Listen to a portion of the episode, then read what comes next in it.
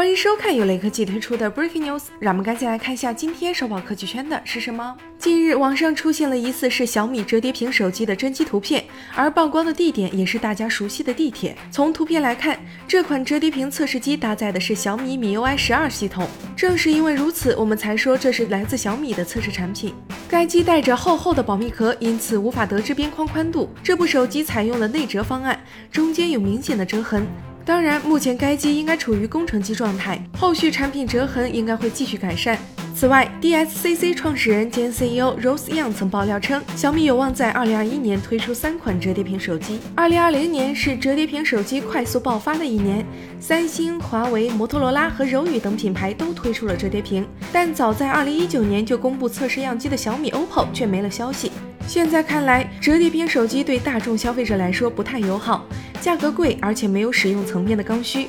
但对于小米来说，推出一款高端的折叠屏手机，确实有利于提升产品的广度。相信这款产品至少会以概念的形式出现在我们面前。